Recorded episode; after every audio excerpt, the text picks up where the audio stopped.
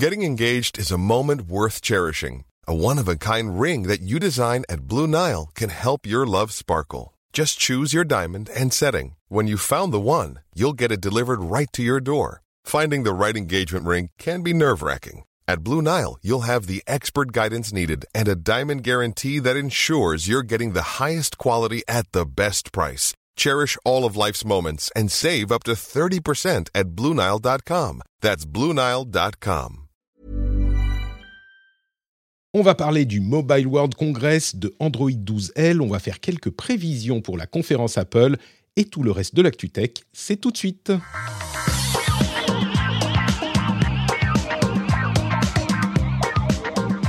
Bonjour à tous et bienvenue dans le Rendez-vous Tech, le podcast où on parle d'actualité technologique, d'Internet, de gadgets et de tout ce qui fait l'industrie tech et ce qui est important à savoir et à comprendre. Pour comprendre le monde, un grand merci aux nouveaux patriotes Blockchain Revolution, Patreon Thermofuse, Adam Médéric, Pascal Fritz, Kurgans et Tournai, tous ceux qui ont rejoint la formidable équipe des Patriotes, ce depuis la semaine dernière. Et évidemment aussi aux plus merveilleux euh, podcasteurs, producteurs de l'histoire, les producteurs du rendez-vous tech qu'on remercie tous les mois, SSI78 et Peter Rigal. Merci à vous tous de soutenir cette émission. Sans vous, elle n'existerait pas, ou pas de la même manière, avec moins d'indépendance certainement. Je suis également très heureux de recevoir un pilier de l'émission, comme tous les mois. Cédric Ingrand est là avec nous. Mister Ingrand, how are you feeling today? Lui-même. Écoute, euh, fort bien, dans une semaine où, où l'actu est un peu molle, on va le dire. Mais euh, mais c'est pas c'est pas très grave. C'est toujours un plaisir d'être ensemble. Alors on, on, va on va le dire. Euh, normalement, on aurait dû être avec euh, Melinda Davansoulas, qui a été longtemps ma, ma camarade LCI. Donc ça avait un petit côté reconstitution de, de ligue eh dissoute. avec nous. Et qui maintenant est chez Frandroid, Numérama, tout ça. euh, mais voilà, qui malheureusement est souffrante. Et c'est la vie, et on fera ça une autre fois. Oui, ça n'est que partie remise, évidemment. On est toujours très heureux de recevoir Melinda. Euh, mais écoute, euh, on a effectivement une semaine qui est peut-être un petit peu moins euh, pleine, mais il y a quand même des choses super intéressantes, notamment des réflexions sur le Mobile World Congress et les salons, et puis un petit peu d'actu aussi. Et en fin d'émission, on parlera de l'Ukraine, toujours avec l'angle tech. Je l'ai mis en fin d'émission parce qu'on en a beaucoup parlé la semaine dernière, dernière et je sais que certains sont peut-être un petit peu lassés d'en entendre parler de partout. Évidemment que c'est un sujet extrêmement important, mais je comprends aussi que ça soit un peu anxiogène. Donc, euh, mais on le couvrira, on en parlera, peut-être même un petit peu dans l'after show, mais ça sera en fin d'émission. Comme ça, si c'est vraiment pas votre truc, si encore une fois il y a des leçons extrêmement importantes à en tirer, bah voilà, vous pourrez, euh, vous pourrez écouter ça un peu plus tard à loisir quand vous serez plus en forme. Avant de se lancer dans l'émission, je veux surtout remercier infiniment les gens qui ont participé ce week-end au stream Battle 4 qui sont venus regarder mes 10 heures de stream pour cet événement caritatif dont je vous parlais depuis quelques semaines déjà au profit de Handicap International et euh, l'association Apart et on a levé deux fois plus que mon but euh, initial et l'événement lui-même dans son ensemble a, été un, succès et ça a été euh, pour moi personnellement aussi un, moment vraiment particulier. C'était un énorme fun avec la communauté. C'était vraiment sympa en fait, parce que j'avais fait euh, cinq sessions de deux heures réparties sur le week-end depuis le, vendredi, euh, le vendredi soir. Et c'était hyper sympa de voir les gens qui revenaient. Et puis, à la fin du stream, on se disait, OK, on se voit ce soir ou on se voit demain. Allez, à plus. On fera quoi tout à l'heure? C'était vraiment l'essence du fun de Twitch. Donc, en plus d'être un événement pour la bonne cause, euh, c'était un super moment passé ensemble. Puis, il y a eu des trucs fous. Vous voyez, si vous voyez les images quelque part sur Twitter ou dans le stream ou sur YouTube pour le replay, euh, vous voyez ma moustache. Alors, euh, on a vu, oui. Elle est majestueuse. Euh, je, pensais que tu choisirais de la passer sous silence, mais bon. Écoute, j'assume, j'assume mes choix. C'était l'un des goals du euh, de l'événement caritatif. C'est Movember, hein, c'est pas Mars-Ovember. en tout cas, grâce à vous, j'ai pu découvrir cette face cachée de mon visage avec la moustache qui est pas si mal, franchement pas si mal. Ma femme m'a dit qu'elle trouvait pas ça trop, trop mauvais. Euh, on a aussi eu des tier lists de fous sur les films Marvel, sur les films DC. On a même fait un tier list des candidats à l'élection présidentielle à la fin. C'était très très drôle, euh, enfin drôle et pas drôle par moment, mais on l'a fait dans la bonne humeur. On a joué à, un jeu d'horreur dans le noir. Je peux vous dire que moi qui suis Team Flippette, euh, ça m'a ça m'a bien fait flipper justement. On a écouté le tout premier rendez-vous tech ensemble et je peux vous dire que c'était vraiment ça, c'est des choses euh, qu'il ne faut pas s'infliger d'ordinaire. les progrès qui sont faits euh, sont vraiment sensibles quand on va voir 10, ans en arrière, et même plus. Euh, par mhm. contre, on avait des, des, trucs assez justes encore aujourd'hui. On parlait par exemple de la volonté de l'État russe de créer son propre système d'exploitation pour pas être dépendant de, mhm. la, des, systèmes d'exploitation américains. Et au-delà du conflit en Ukraine aujourd'hui, ce qui était intéressant, c'est qu'on parlait du fait de euh, l'autonomie euh, euh, sur les secteurs stratégiques, de ce genre de choses. Et évidemment, avec les problèmes qu'il y a entre la Chine et les États-Unis, c'est un truc dont on parle beaucoup, et pas que, la dépendance et tout ça. Donc j'étais heureux de constater que sur certains points, on était quand même pas complètement amateur, même si bon, mmh c'était pas le même, le même niveau. Et j'ai mangé une pizza ananas, un moment de souffrance nécessaire, mais euh, amusant aussi, puisque c'était l'un des thèmes du précédent EME FAQ qu'on avait fait il y a quelques mois. Et en l'occurrence, j'en profite pour vous signaler que je vais faire très bientôt, peut-être la semaine prochaine, un nouveau FAQ, un nouveau EME, euh, possiblement mardi midi, on verra si je le fais à ce moment, et qu'il y a un formulaire pour envoyer vos questions si vous ne pourrez pas être présent à ce moment sur Twitch euh, mardi prochain à midi. Il y a un formulaire pour envoyer vos questions et j'y répondrai. La dernière fois, il a fait trois heures. Je ne sais pas si on fera aussi long cette fois-ci quand même. Mm. Mais vous pouvez, dès aujourd'hui, euh, poser vos questions sur différentes catégories lâchez-vous, tous les sujets sont bons à traiter. Donc euh, voilà, ça, ça sera, ça c'est le lien est dans les notes de l'émission et vous pouvez poser vos questions. Et du coup, cher Cédric, euh, un grand événement de l'année tech qui, euh, comme souvent, commence avec le Mobile World Congress. Eh bien, le, le Mobile World Congress a eu lieu cette année après des éditions. Alors, je sais même plus s'il avait, il avait pas du tout eu lieu les années précédentes. Alors, il y a deux ans, il, il, avait eu lieu. Il y a deux, je me souviens plus si c'était le, le premier événement à être euh, annulé ou le dernier à avoir eu lieu. Euh, toujours est-il que moi, j'y avais pas mis les pieds. Je réfléchis à haute voix. Non, non, non. Moi, le dernier événement où j'avais mis les pieds, c'était CIS, juste avant, et où vraiment on était passé euh, pas, pas loin ah ouais, Mais euh, oui. Non, parce que tu étais début janvier, mais il faut se souvenir qu'avant début mi-février, euh, c'était bon. Regardez, il y a des choses qu'on regardait d'un peu longtemps, d'un peu loin, pardon. Mais euh, mais l'année dernière, non, l'année dernière, il n'y a pas eu de Mobile World Congress. Enfin, il y avait eu un truc, mais parce qu'il est arrivé un truc en ligne, moment. Oui, à moitié en ligne, et puis il y avait eu, enfin, il y avait eu des choses, mais c'était quand même tristoun, quoi. Et eh ben justement, euh, en l'occurrence, il a été un petit peu tristoun aussi, ce Mobile World Congress. Je ne sais pas si on peut l'appeler le Mobile World Congress du pauvre, ou c'est peut-être malvenu ce genre d'appellation, ou sans, saveur, tu sais, le truc sans sucre. Bon, encore qu'il y a des trucs sans sucre qui sont très bons, mais, euh, mais c'est le Mobile World Congress Lite. Et ça a été. Euh, on est passé d'un événement qui, quand même, même parfois avec moins de grands acteurs, là, il a fallu fouiller pour trouver des euh, infos intéressantes. Il y en a mm-hmm. une ou deux, des produits intrigants ou ce genre de choses. Mais dans l'ensemble, euh, on en a déjà, il est passé quasiment inaperçu euh, médiatiquement. L'événement lui-même, on savait qu'il avait lieu, mais des choses qui en ressortent, ben, il y en a presque pas.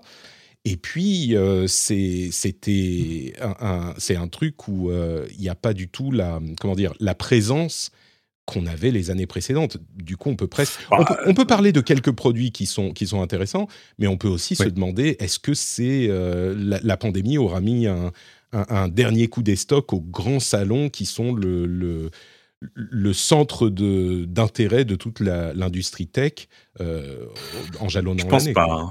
Je pense pas. Je pense que là, il y a des, des conditions particulières qui font que c'était quand même très compliqué. C'est-à-dire que d'un côté, c'est un salon qui s'est préparé dans l'inconnu de, tu vois, les gens ne savaient pas si vraiment il aurait lieu ou pas.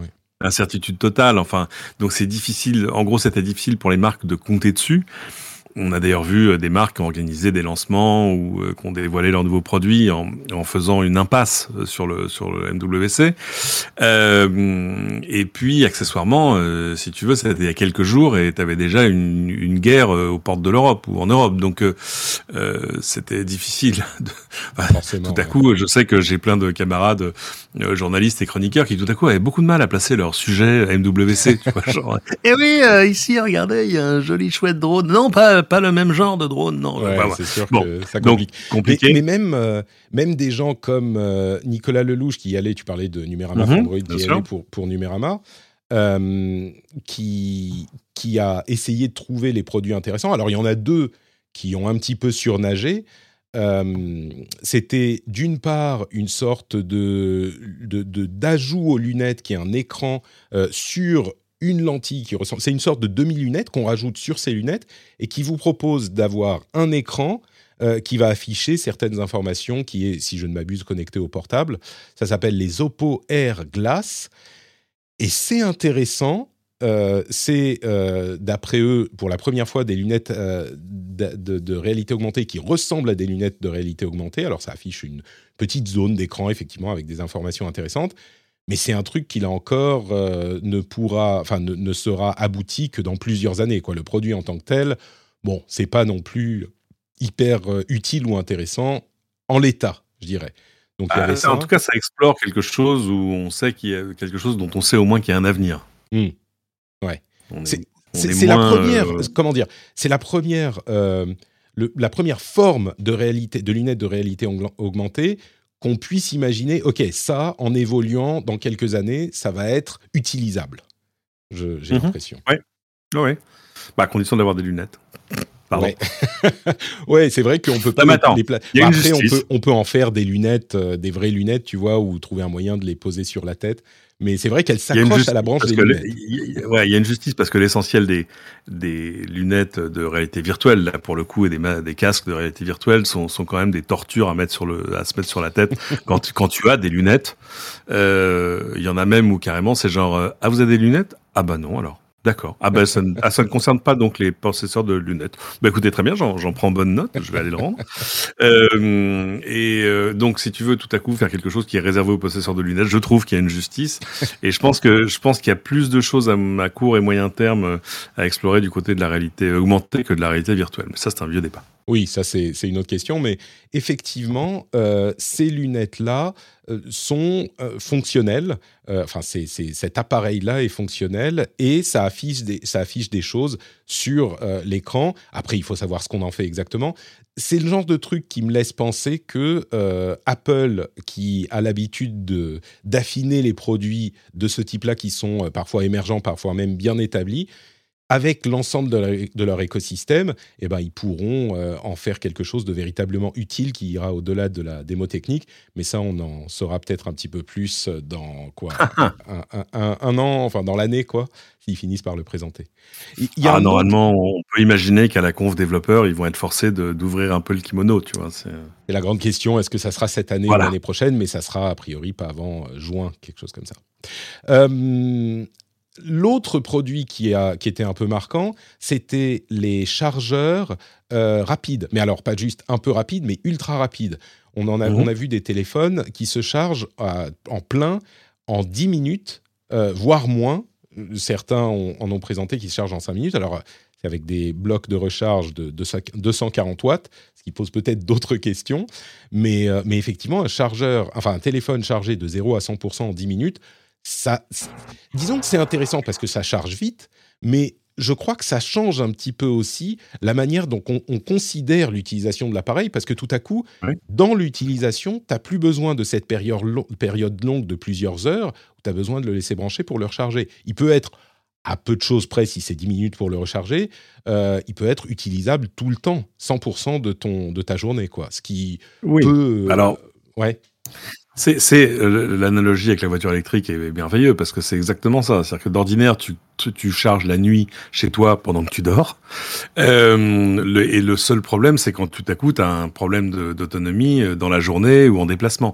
Et là, tout à coup, là, ça, euh, c'est une vraie solution. C'est-à-dire, à coup, te dire qu'au comptoir d'un bar, dans un lounge d'aéroport ou ailleurs, tu vas pouvoir recharger ton smartphone à bloc en 10 minutes, c'est génial. Mais ça pose la question hein, de la disponibilité, et puis ça pose la question de la norme. Parce que pour que ce soit, pour que ça ait une valeur, si tu veux, un peu consensuelle, euh, il faut pas que ce soit juste le jouet d'une seule marque. Là, en l'occurrence, c'est Oppo qui présentait ça, et c'est vrai qu'ils sont euh, très en pointe euh, sur les systèmes de recharge, que ce soit avec ou sans fil d'ailleurs. Euh, mais il va falloir que tout ça évolue vers une norme. On a bien eu une norme pour la recharge sans fil, ça a juste pris un peu de temps. pour la, en gros, pour la supercharge filaire, parce que c'est qu'on est dans le domaine du superchargeur, c'est-à-dire que c'est 260 watts et pas 250 kilowatts, mais les ratios sont les mêmes. il va falloir que les constructeurs à un moment se mettent un petit peu d'accord. Espérons que ça arrivera. Il euh, y, a une autre question, je me demande si ça consomme pas plus, slash trop, quand le chargeur est juste sur l'électricité, tu sais, cette, euh, cette, euh, ce, bleeding d'électricité. Est-ce que ça consomme mm. plus quand il est chargé tout le temps qu'un chargeur qui a une moins, disons, un, wattage moins élevé? Euh, Alors ça c'est facile, ça, se teste. Il se trouve que j'ai là devant moi, mais ça se voit pas, hein, euh, le, justement le nouveau smartphone Oppo, le, Find X5 Pro, qui sort, euh, qui va sortir ces jours-ci, et qui est livré, c'est l'un des derniers, avec une alimentation assez massive, un bon gros bloc d'alim blanc qui promet 80 watts de recharge. Là on n'est pas dans, 260 watts, mais honnêtement, même 80 watts, tu branches ton smartphone, tu reviens 20 minutes plus tard, tu fais « Oh, dis donc, il est passé de 10 à 80%, que c'est-il passé ?» Et euh, et là, il serait trivial si j'avais le matériel idoine de te dire combien combien ça consomme euh, en veille quand ça ne recharge pas. Malheureusement, euh, je fais je fais pas la beau test. On, on, on, fera, on verra ça dès qu'on les aura dans les mains. Je suis sûr que, que les testeurs s'y intéresseront. Mais c'est un truc, gardons l'œil dessus. on, on, en reparlera quand on aura les, les infos. Et puis pour être honnête, sinon, sinon d'ailleurs j'en profite pour le placer, mais le smartphone en l'occurrence lui-même c'est une tuerie quoi. C'est cet Oppo Find X, ah c'est, euh, il y a plus d'objectif principal et d'objectif secondaire, c'est deux objectifs principaux à 50 mégapixels avec euh, avec le même capteur Sony, avec euh, il y a des choses. alors il y a un partenariat Hasselblad, tout ça, mais maintenant Hasselblad appartient à DJI, donc ça a un peu changé. Il y a plein de trucs sur le soft, mais rien qu'en termes de photos, c'est c'est et en termes photo et en termes de recharge. Tu remarques en gros ils sont, j'allais dire ils se sont pas foulés, c'est c'est d'une injustice totale, mais mais ils ont pris, euh, si tu veux, ce que les gens recherchent dans l'ordre, en disant qu'est-ce qu'ils cherchent? Ils veulent un truc qui fait de la, belle photo, ouais, ok, et autre chose? Bah la recharge, ah bah la recharge, ok, c'est bon, c'est bon, et on, y va. faire les deux. Et, euh, et non, non, c'est c'est remarquable. Ah, avec en plus un design industriel d'enfer, un dos en céramique super. Allez le voir, hein, c'est ça vaut le détour. Oppo Find X, qui est un téléphone, euh, bah, un téléphone classique, hein, c'est pas un pliable ou un truc du genre. Non, non, non, non c'est un smartphone normal. Et alors, c'est rigolo qui est exactement au même prix que ses concurrents euh, Apple et Samsung, c'est-à-dire c'est 1300 euros. Mm il faut, il faut reconnaître à, Apple le, le, le, mérite d'avoir euh, débloqué ça. C'est qu'avant on disait ah un smartphone à 1000 euros, mais tu, mais tu rêves. Eh ben tu ne rêves plus. Ils le sont tous maintenant pour les modèles flagship.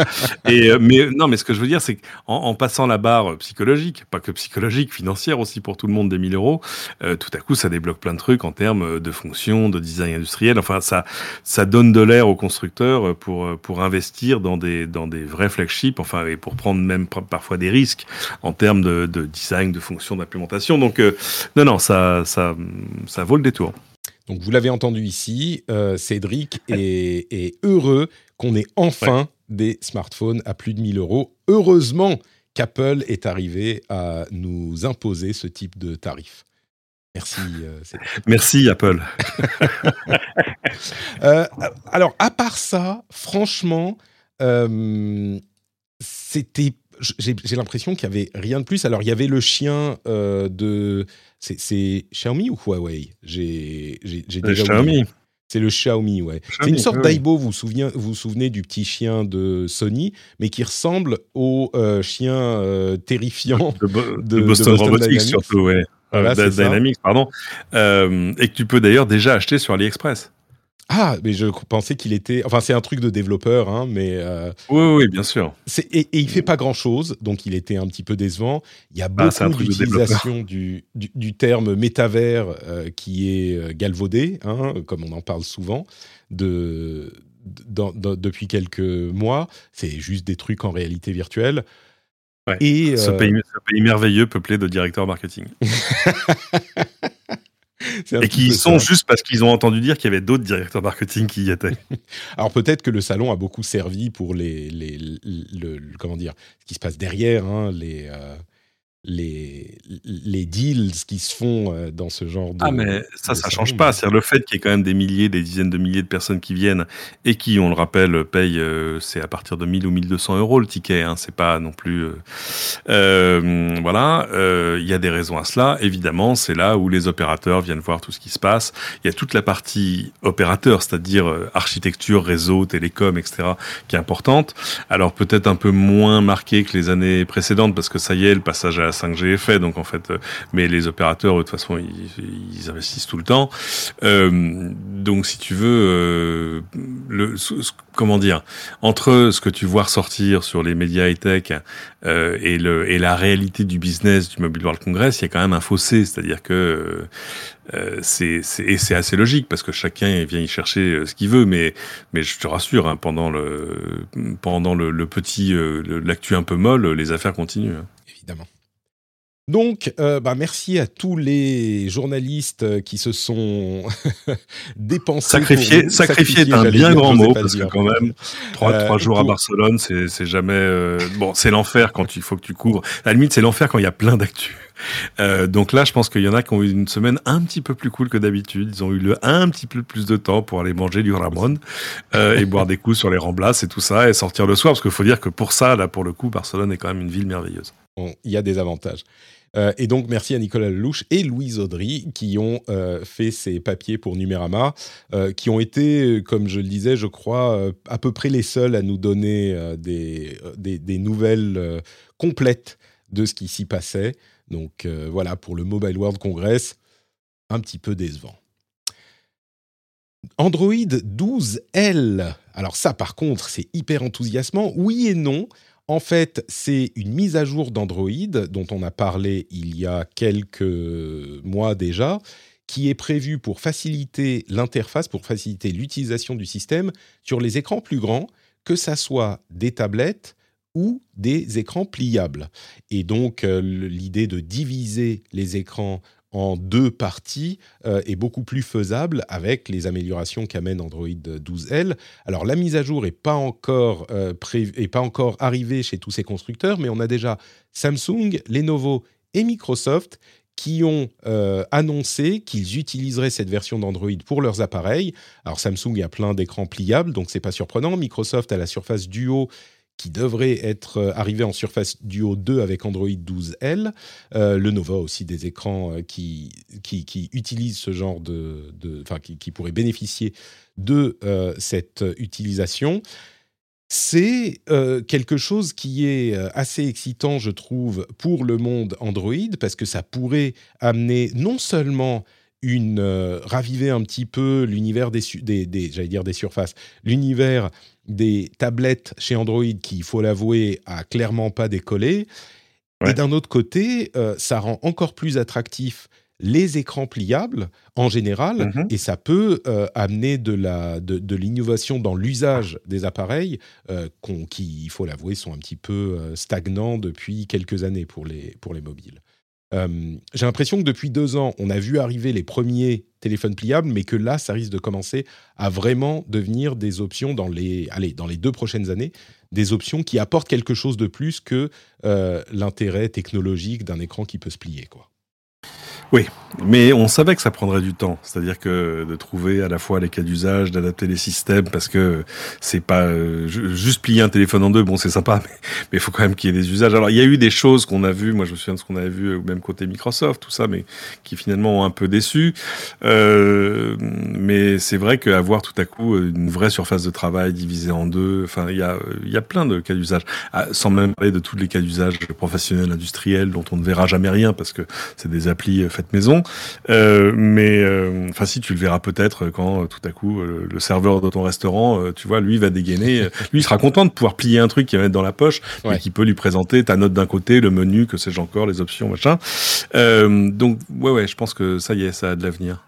Je crois que là, c'est la deuxième étape. Je suis pas convaincu qu'on ait immédiatement les applications parce que on a la première étape qui est l'étape matérielle, le fait que ça soit physiquement possible de euh, fabriquer des appareils qui se plient. Celle-là, je pense qu'on arrive à des niveaux de, euh, de, compétences, même pas de compétences, mais d'expertise et de faisabilité qui sont bons.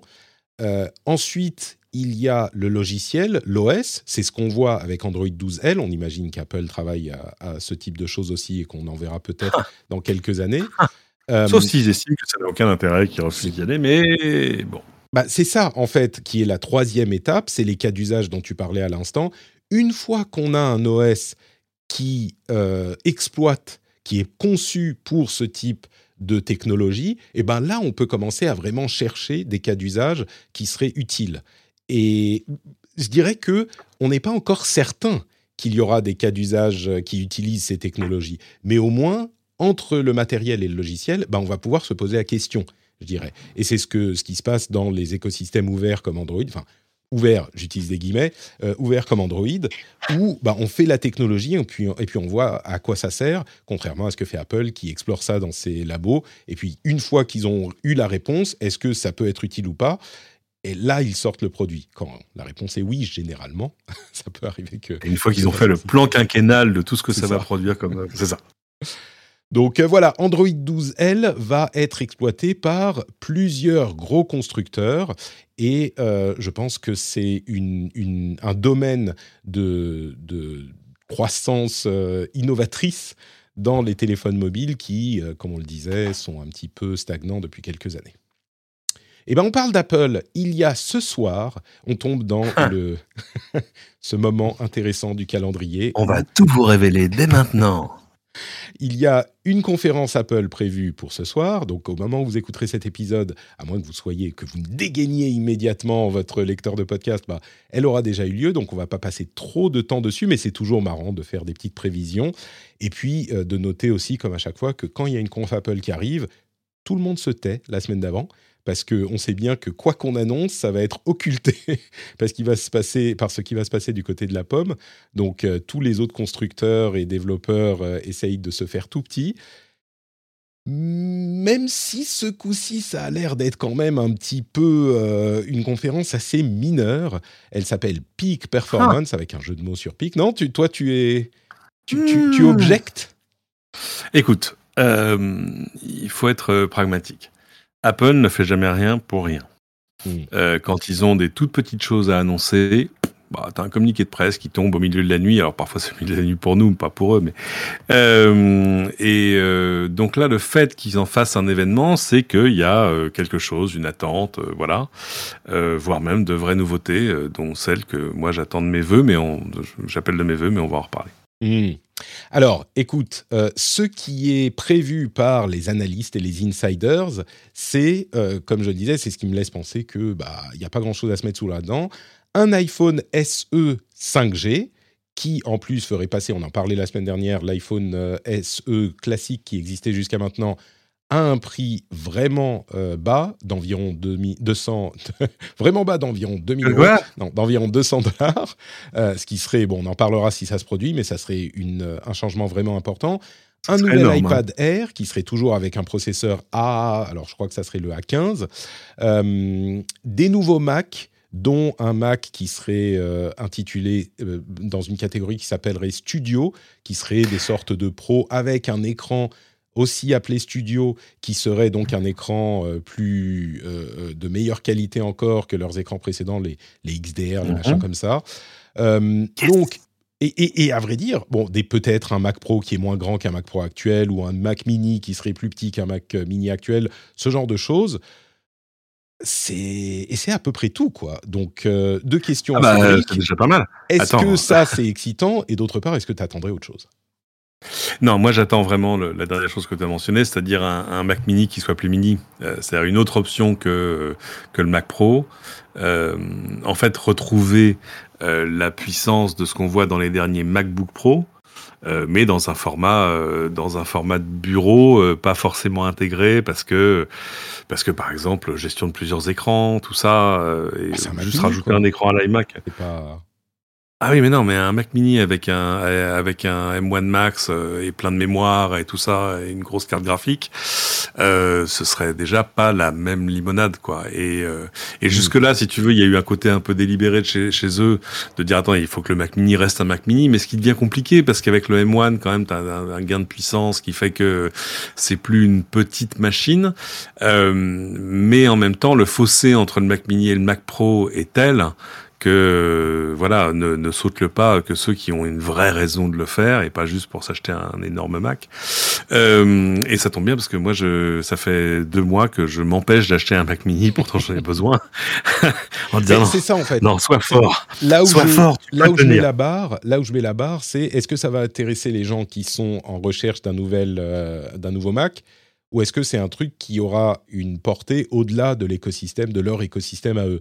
Là, j'ai l'impression qu'on est clairement dans une conférence où on va annoncer bah, des mises à jour de produits existants, quoi. Donc, euh, bon, encore une fois, elle, aura, elle a lieu dans quelques heures, donc on saura très très vite, mais... on va voir. Peut-être que ce sera aussi une extension de la gamme du Mac Mini. Peut-être qu'ils s'aperçoivent. Tu sais, c'est un truc qui se vend bien le Mac Mini hein, dans l'ensemble. Mmh. Euh, d'abord parce que c'est une entrée dans le monde Mac euh, à, peu de frais est un bien grand mot. C'est pas pas à bas prix, mais enfin bon, abordable. Et, et parce que ça remplit plein de besoins pour plein de gens, etc. Donc l'étendre tout à coup en disant bah voilà finalement, vous avez ce Mac Mini M1 et puis euh, on va l'étendre vers le M1 Max et tout ça. Ouh là là. Euh, même si, même si, non, même si honnêtement, c'est amusant parce que quand tu vois les, quand tu vois les benchmarks, euh, peu de gens ont besoin de ce supplément de puissance. À la limite, juste pouvoir avoir plus de mémoire, ça c'est super.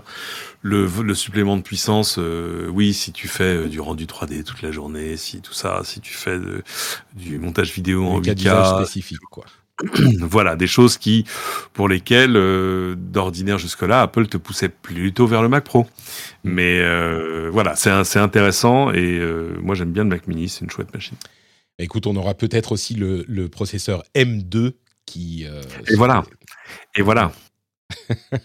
un, gros, encore une, euh, un, pas dans la direction de la suprématie d'Apple sur les processeurs.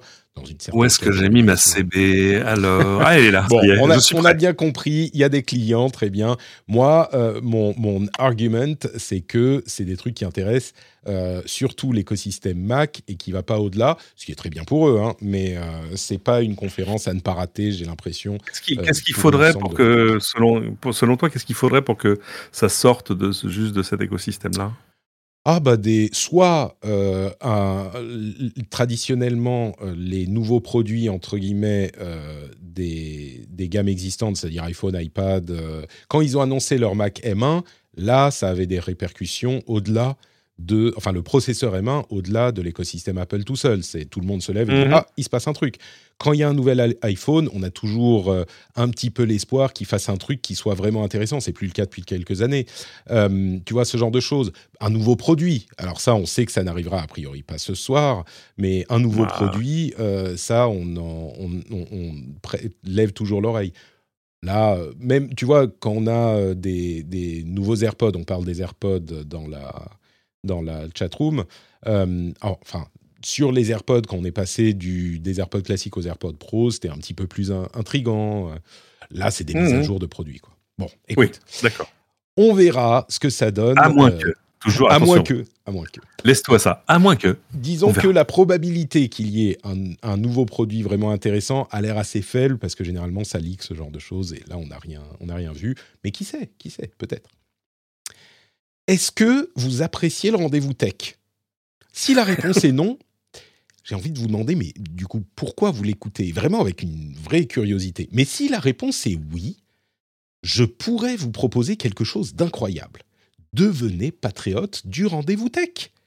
C'est une somme. Alors, si vous êtes ric-rac, évidemment, je ne vais pas vous pousser à dépenser de l'argent que vous n'avez pas.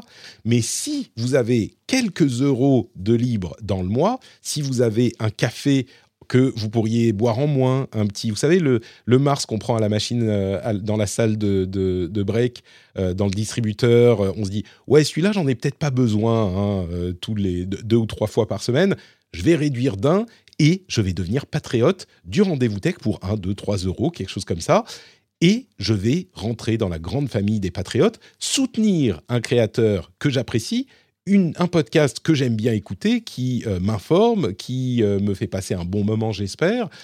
Et je vais en plus avoir des bonus incroyables, comme par exemple les émissions sans pub, les émissions sans même ce petit laïus au milieu, euh, où, on parle de Patreon, des émissions avec des bonus comme l'after show, comme les éditos, comme plein plein de choses, et puis surtout, comme je le disais, le plaisir de soutenir un créateur que vous appréciez. Si vous écoutez depuis quelques semaines, quelques mois, et que c'est devenu un rendez-vous que euh, vous aimez bien avoir avec moi, euh, moi dans vos oreilles, eh bien peut-être que patreon.com slash rdvtech serait une destination qui pourrait vous intéresser, qui agrémenterait votre quotidien encore plus. Quand vous écoutez le rendez-vous tech, vous dites Eh, Patrick, il peut faire ce boulot grâce à moi aussi.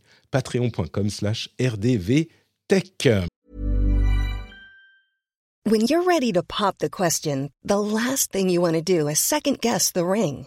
At Bluenile.com, you can design a one of a kind ring with the ease and convenience of shopping online. Choose your diamond and setting. When you find the one, you'll get it delivered right to your door. Go to Bluenile.com and use promo code LISTEN to get $50 off your purchase of $500 or more. That's code LISTEN at Bluenile.com for $50 off your purchase. Bluenile.com code LISTEN. Ryan Reynolds here from Mint Mobile. With the price of just about everything going up during inflation, we thought we'd bring our prices down. So to help us, we brought in a reverse auctioneer, which is apparently a thing.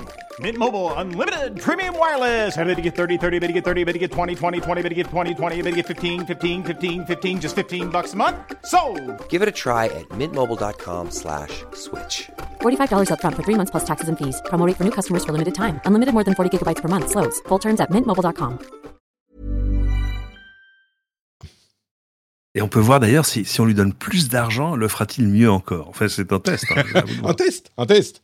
Euh, l'inverse, euh, je vous invite pas à le tester. Si on donne moins d'argent, est-ce qu'il fait moins bien? Je pense que c'est pas un bon test ça, euh, non, mais ça, c'est ça. Je pense qu'on peut on peut partir de ce postulat-là. C'est-à-dire que tout à coup, s'il fallait que tu ailles, tu ailles nuitamment dans la forêt pour pour déterrer des racines desquelles tu nourrirais ta famille, je pense que de fait, la qualité générale de tes podcasts de l'émission souffrirait. Voilà. C'est pas peut, Écoute, cette, faut, faut pas très plaisanter avec ce genre de scénario non plus, parce que vu ce qui se passe au, à la frontière, enfin pas encore à notre frontière, mais à la frontière du pays qui est à la frontière. Ah euh, bon, la probabilité que ce scénario se réalise euh, augmente. Donc le, euh, crowdfunding de ton abri anti-atomique, il se passe comment jusque-là Il faut encore. Alors, si vous voulez aider un créateur, il fait une émission que vous appréciez. Bon, on n'y est pas encore. donc voilà pour le petit segment Patreon. Merci à tous ceux et toutes celles qui soutiennent l'émission. je te propose, Cédric, qu'on parle du reste de l'actualité. Voilà, c'est un petit peu plus détendu. Que se passe-t-il? Que se passe-t-il? C'est le euh, music bed du... Enfin, pas music bed, mais la transition. Parce que, euh, Cédric, je voudrais te poser une question. Il y a mhm. deux ans, une voiture Sony était une, ah un, fantasme improbable. Il y a quelques mois, on nous a dit euh, bah, peut-être oui. Et aujourd'hui, on apprend que Sony et Honda forment une joint venture euh, et qu'ils vont effectivement développer des voitures. Alors Honda fera les voitures, et Sony fera euh, le, logiciel, la plateforme. On va avoir une euh, voiture Sony dans les années à venir. Là, ça a l'air assez, assez. On commence à y croire. En fait, ce sera une, Honda badge Sony avec euh, tous les systèmes embarqués qui, qui seront eux signés Sony. Mais la Drive Station. Tu vois, faut, faut utiliser les gens dans ce qui dans ce qu'ils font de meilleur. Euh, Sony, leur métier, c'est pas de faire des voitures, ça tombe bien. Honda est là. Euh, mais euh, oui, moi, je suis évidemment très curieux de ça. J'avoue que j'ai envie de voir à quoi ça ressemble. Bon, on n'a pas de, de délai, c'est-à-dire que tout à coup, c'est bien qu'ils aient décidé de pas se cacher. Euh, mais euh, on n'a pas on n'a pas pour autant de, délai de sortie. Et alors d'expérience ce genre de choses même si même chez des gens dont, dont c'est déjà, le métier euh, peut prendre pas mal de temps. Donc des, des, choses peuvent bouger d'ici là mais oui c'est ça donne envie quoi. C'est assez intéressant comme approche parce que de nombreux acteurs du monde de la tech s'intéressent aux voitures et c'est la question qui revient systématiquement, en particulier chez Apple. On se dit, OK, il semble qu'ils s'intéressent à ce marché, il semble qu'ils aient envie de faire une voiture, mais autant fabriquer un téléphone, faire fabriquer un téléphone, c'est peut-être possible, autant fabriquer une voiture soi-même, euh, ça a l'air d'être euh, une euh, initiative beaucoup, beaucoup plus compliquée. Et l'alliance avec un, un, fabricant de voitures semble logique, et Sony, c'est un petit peu les premiers à tirer, quoi. Euh, parmi ces marques-là, après, euh, c'est compliqué parce que les, marques japonaises font rarement une seule chose, c'est-à-dire que. Euh, par exemple, euh, aujourd'hui encore, une bonne partie euh, des, des, des, batteries que tu trouves dans des Tesla aux États-Unis sont signées Panasonic. Enfin, sont signées d'une joint venture entre, entre Tesla et Panasonic. Euh, donc, ils, ont chacun des, des, gros bouts de technologie. Sony n'avait pas de technologie dans ce monde-là. Je réfléchis à haute voix. Euh, non, alors que oui, dans, dans les puces, dans les capteurs, dans les choses, ils ont, ils ont pas mal de trucs. Et puis, là où on les attend vraiment, c'est-à-dire sur le divertissement à bord, euh, la navigation. Euh, Mais qu'est-ce que, que ça peut apporter du coup une voiture Sony? Je suis, tu vois, est-ce que c'est juste euh, ah bah ça on le sait. le premier véhicule estampillé Walkman. Effectivement, ça serait, alors ce serait pas Walk, mais ça serait le Rollman, le quoi, euh, le Rolly. Est-ce que tu te souviens du Rolly de Sony, qui était ce petit robot qui roulait? Qui mhm. était une espèce de truc en forme de ballon de rugby et qui, qui roulait, jouait de la musique. Enfin, c'était un, un, bel essai. Mais on a voilà encore un truc, voilà encore une solution qui était en attente d'un problème. Euh, et euh, non, dans le cas de Sony, c'est facile. Qu'est-ce que ça apporte? Ça, ils l'ont déjà montré. Euh, ça fait deux fois déjà qu'ils qu'ils montrent donc à CES à quoi ressemblerait. C'est pour ça qu'au début on disait ah Sony fait une voiture et en fait non, Sony disait non mais regardez. Enfin non, on a fait tout le système embarqué, le système sonore et le son déchirait d'ailleurs vraiment. C'est très très beau.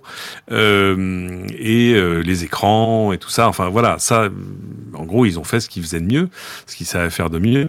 Donc ça, on sait ce que ça peut apporter au-delà de la marque. Mais après, est-ce que tu achètes plutôt une voiture Honda ou une voiture Sony? Bah, euh, peut-être que euh, là aussi, Cédric réfléchit à haute voix.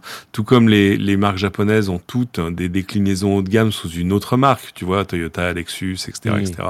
Honda, Acura, euh, et bah, enfin ouais, voilà. Mais, mais, je veux dire, là, donc ça serait vraiment juste le, système embarqué. Il n'y avait pas de discussion d'autonomie ou ce genre de choses. Euh, c'est vraiment juste ah euh, qu'est-ce qu'on peut faire pour une voiture, nous en tant que euh, avec notre expertise de Sony quoi. C'est pas on va faire des voitures autonomes. Et, Honda va, va, avancer de son côté parce que là aussi, selon l'horizon auquel il compte le sortir, les technologies disponibles en termes de batterie, de tout ça, seront pas forcément les mêmes. Donc, euh, donc s'avancer aujourd'hui sur une autonomie, c'est comme si on, c'est comme si on te dévoilait le design tout de suite. Là aussi, le design, il va être intéressant parce que là aussi, Sony va avoir, va avoir son mot à dire et, sa patte à apporter. Donc, euh, non, non, c'est, c'est une, chouette nouvelle. Et puis, alors, tout ce qui euh, permet à Sony de faire des choses nouvelles et intéressantes est bon à prendre parce que c'est quand même une marque qui a pas mal, euh, qui a quand même souffert pendant, pendant ces mm. quelques dernières années.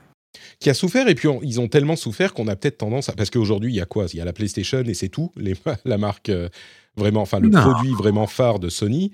Euh, oui, Mais, historiquement, effectivement, c'est quand même une des marques qui a amené une série de révolutions euh, dans l'électronique grand public. Ah mais euh, tout. Euh, je, me souviens encore avec émotion de ma première télé Sony Trinitron, tout ça. Enfin, et puis le Walkman, et puis le Discman, et puis enfin tout. Mais mais même au niveau de, de, de, toutes ces normes, de tout ça, du son, de enfin c'était extraordinaire. Et puis pour les avoir suivis quand même d'un peu près en allant au, au CES japonais là à Tech tous les ans pendant 15 ans, bah, les années où Sony a des trucs à monter, ça, ça déchirait. Je me souviens des, des premiers écrans OLED qui faisaient la taille d'un iPad et qui coûtaient 3000 euros, mais mais qui tout à coup étaient flexibles. Enfin, c'est-à-dire que c'est c'est une marque qui avait quand même eu, et qui a toujours, j'espère, une puissance de feu en termes d'inventivité, de R&D, de de recherche de la perfection, d'amélioration constante. Enfin, toutes ces choses qu'on aime au Japon, en fait.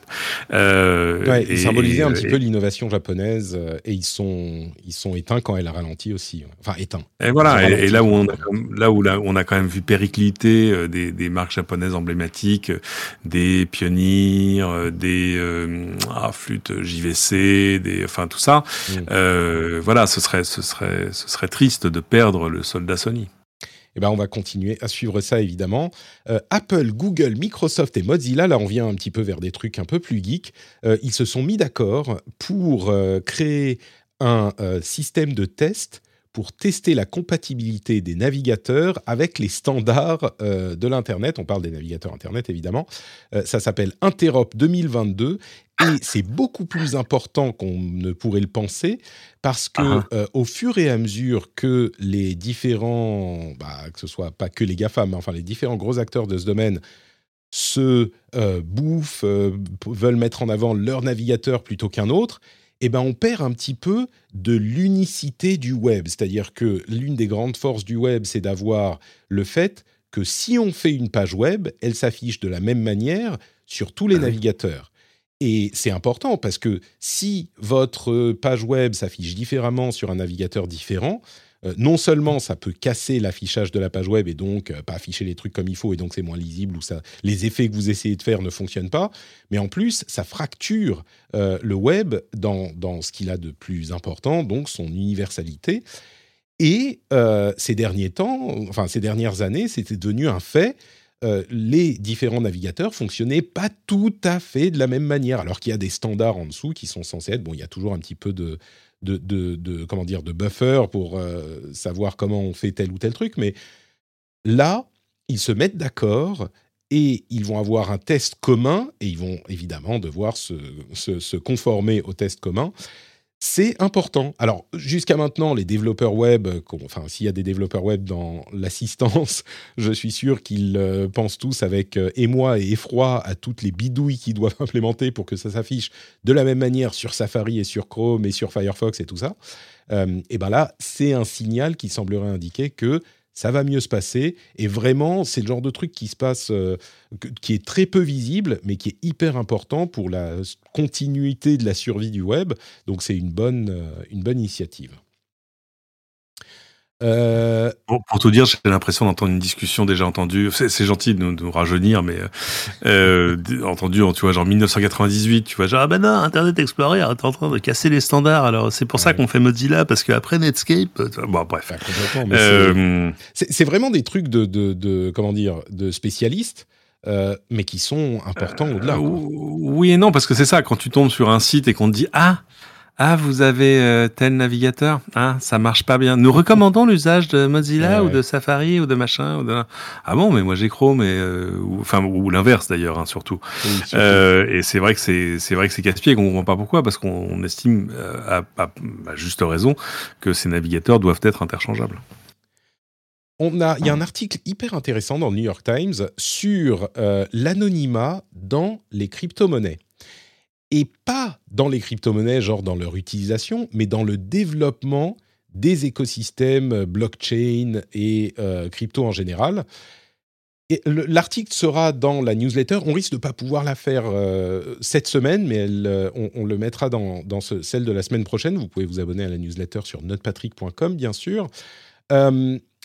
vraiment, un élément que j'ai perçu en m'intéressant un petit peu à tout ce qui est NFT, crypto-monnaie il y a quelques temps, il y a des équipes de développeurs qui sont anonymes. Donc des projets qui sont lancés par des développeurs qui ont des alias, euh, des euh, pseudos, euh, et qui vraiment ne révèlent pas leur identité. Et encore plus préoccupant que ça, des investisseurs, des vrais investisseurs, des VC, etc., qui investissent dans des projets dont ils ne connaissent pas l'identité des leaders des gens qui ont, et même pas de toute l'équipe. C'est-à-dire qu'il y a, euh, vous allez sur les pages de projets de NFT ou de ce genre de choses, Mhm. vous voyez notre équipe et vous avez euh, quatre euh, avatars type avatar Twitter aléatoire avec des noms, des noms qui ressemblent à des pseudos de, de gamers quoi. C'est assez euh, surprenant. Et moi je me disais, oui alors il y a des trucs comme ça, mais les investisseurs quand même ils demandent de savoir qui est qui machin. Non pas du tout. Il y a une telle frénésie autour de ça que beaucoup d'investisseurs investissent dans des trucs, donc comme je le disais. Et, c'est marrant parce que euh, l'un des arguments de ces investisseurs euh, est plutôt euh, euh, fonctionne. Ils disent, écoutez, oui, effectivement, on ne connaît pas leur identité, mais d'une part, bon, la décentralisation, l'anonymat dans cet univers, c'est un petit peu le standard. Mais d'autre part, euh, ils disent, j'ai pas besoin de savoir si c'est euh, un tel ou une telle, euh, à quoi il ressemble, à quoi, enfin, quel est son nom. Moi, ce que je sais, c'est qu'il bosse super bien, qu'il est hyper efficace et que son projet est sain, ou enfin sain, c'est peut-être un mot qui est mal choisi, mais que son projet est intéressant. Et donc, c'est une des vertus de cet anonymat, c'est qu'on on- on- on finance un projet plus qu'une personne. Ouais. Je pense que il y a certainement du vrai là-dedans, mais euh, quand même, euh, la, connaissance de l'identité de la personne euh, contribue à la, confiance, et que donc c'est compliqué de, faire ça sur le long terme. Mais j'ai trouvé ça hyper intéressant. Bah, S'il te fallait une preuve de plus qu'il y a quand même beaucoup trop d'argent qui circule en termes d'investissement, et là tout à coup, à voir des investisseurs professionnels qui investissent de l'argent euh, sur des projets anonymes, alors évidemment tout ça s'applique sur des protocoles DeFi, etc. Où, enfin, ils savent bien que leur argent n'est pas en train de partir, tu vois, dans l'espèce de tonneau des Danaïdes. Mais quand même, euh, il y, a, y a quand même des questions à se poser. Euh, c'est, je sais pas, je trouve ça à la fois intéressant et flippant. Je pense qu'il va y avoir euh, tout à coup une, enfin pas tout à coup, mais dans les semaines, mois, années à venir, euh, une grande épuration des, des, des projets crypto. tu vois, le côté, ouais, il y a 43 000 euh, tokens différents. Oui, bah c'est, peut-être 42 000 de trop. Enfin c'est et on va voir ce qui va se passer. Mais mais je pense que voilà, il va y a, à un moment, il va y avoir un, un, un grand écrémage. C'est pas du Et alors c'est intéressant parce que moi je voyais un autre papier récent sur le sur l'anonymat euh, supposé des cryptos euh, où en fait le FBI est arrivé à remonter euh, la trace d'une vieille affaire maintenant. Ça date d'il y a je sais pas presque dix ans. Euh, c'était un, une plateforme qui s'était fait soutirer des centaines et des centaines de, de millions. Enfin ce qui vaut aujourd'hui des centaines et des centaines de millions de dollars de bitcoin. Je crois que c'était Bitfinex et finalement euh, avec euh, beaucoup de méthodes de patience et de logiciels d'ailleurs ils sont arrivés à remonter et ils ont trouvé les gens qui euh, vivaient en, blanchissant. Non, non, non, non, non, non, non. Il y a, euh, ah, flûte. Non, c'était un couple euh, Oui, en oui, oui. Floride. Qui est une... Oui, c'est ça. Non, mais exactement. Ah, mais oui, oui, absolument. Et l'une des deux est une rappeuse. Oui, tout Oui. fait. t'as Une sorte de rappeuse un petit peu ridicule, un petit peu ratée, ouais, euh, ouais. qui, qui avait écrit des papiers pour, pour euh, expliquer justement comment ne pas se faire avoir par les arnaques. C'est génial. Ouais. J'attends le film. Encore une fois, tu vois. Je, je- ah ben ça, je- ça va être un film, c'est sûr. ouais. J'attends la série sur Netflix, euh, c'est trop, c'est trop, trop bien, quoi. Et euh, donc le, le côté, ouais, c'est bon, j'ai des bitcoins, personne ne me trouvera jamais. Écoute, euh, essaye encore une fois. Bah écoute, euh, ça me, donne l'occasion de parler d'un autre sujet qui, on, parlera plus de l'Ukraine tout à l'heure, mais puisque tu évoques ça, Coinbase a annoncé qu'ils avaient bloqué 25 000 adresses qui étaient liées à euh, des personnes, euh, à des personnes de nationalité russe qui étaient associées à des activités illicites. Et, et du coup, ils ont effectivement, on en avait parlé les semaines précédentes, mais il est possible de euh, verrouiller une adresse de, de portefeuille euh, de, de crypto-monnaie. Et c'est ce Si ont fait es une, si tu es une plateforme, mais Évidemment, ça n'empêche oui. pas d'autres d'interagir avec. Ouais. Tout à fait, tout à fait. Mais chez Coinbase, qui est une grosse plateforme quand même, ils les ont bloqués. D'autres ont dit qu'on ne- qu'ils ne le feraient pas. Mais oui, l'anonymat, disons que euh, c'est pas du vrai anonymat, c'est du pseudonymat. Et donc, on peut retrouver la Voilà. trace. Et euh, comme on le disait, la, la blockchain, le principe même de la blockchain, c'est de, de garder une trace inaltérable de toutes les transactions avec l'identité, entre guillemets, des portefeuilles euh, qui interagissent. Donc oui, c'est possible de remonter à un moment, et c'est même possible sur les plateformes de dire, bah, telle adresse, elle est désormais inactive chez nous. On peut plus y envoyer de l'argent par l'intermédiaire de notre plateforme, ou en retirer de l'argent. donc c'est effectivement. Ouais, en fait, comme, comme l'expliquait très bien le FBI, euh, de fait, les échanges sont anonymes ou pseudonymes parce que voilà, tu as une adresse chiffrée pour chaque euh, pour chaque portefeuille, euh, mais euh, c'est pas de, du réel anonymat pour autant parce qu'en fait, tu peux de fait du, du fait de la blockchain retracer toutes les transactions. Donc, si à un moment tu arrives à mettre un nom sur une transaction, euh, je, dis, je dis une bêtise, quelqu'un qui tout à coup euh, transfère le contenu d'un porte-monnaie vers euh, vers sa banque ou vers une plateforme vers laquelle, etc., etc. Et ben là, tout à coup, tu peux démêler les chevaux, mais donc l'anonymat réel, là pour le coup, n'existe pas. Et en plus, une autre chose qui était intéressante, c'est que à l'occasion de la guerre en Ukraine, beaucoup de, enfin, on a on a lu des articles qui expliquent que aujourd'hui, la plupart des plateformes, alors peut-être pas toutes, mais la plupart des grosses plateformes qui tiennent en fait votre portefeuille, c'est différent si votre portefeuille est sur votre téléphone ou un autre appareil et que euh, vous, vous n'utilisez que ça avec euh, et que vous êtes très prudent. Mais si vous utilisez une, de ces plateformes, eh ben les plateformes généralement, c'est elles qui vont gérer votre portefeuille et elles doivent se plier à des régulations euh, importantes qui exigent euh, des choses comme le euh, Know Your Customer Act aux États-Unis, qui, qui oblige les banques à, savoir à qui elles ont affaire, donc à envoyer des documents mhm. d'identité qu'on peut ensuite... Oh, voilà, vous envoyez une photo de votre carte d'identité, il y a quelqu'un qui est dans une ferme de, de, customer support qui va la regarder et vérifier que c'est bien vous. Oui, on peut tricher, mais ils, se, ils sont quand même de plus en plus exigeants pour ces choses-là aussi. Donc, euh, ce c'est pas le, le Far West qu'on imagine parfois quand on pense aux crypto-monnaies et non. à blockchain. Euh, tiens, un petit détour par euh, Disney. Ils, sont, ils ont annoncé qu'ils allaient plus tard dans l'année lancer un abonnement à Disney Plus moins cher, mais avec de la pub. Alors, on n'a pas les prix, on n'a pas les dates, on ne sait pas combien de pubs, etc. Mais mhm. euh, c'est ce que fait, je crois que c'est Hulu qui faisait ça. Il y en a peut-être d'autres services aux États-Unis euh, en particulier qui font ça. Et donc, c'est un petit peu, bah oui, c'est moins cher, mais il y a de la pub. Je pense que certains auraient tendance à se dire, mais attends, si je paye, c'est pour pas avoir de pub. Mais bon, il y a un, niveau pour ça aussi.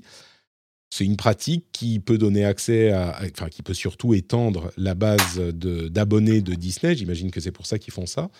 Mais voilà, ça devrait arriver dans les, dans les mois à venir. Parlons un peu réseaux sociaux, tiens.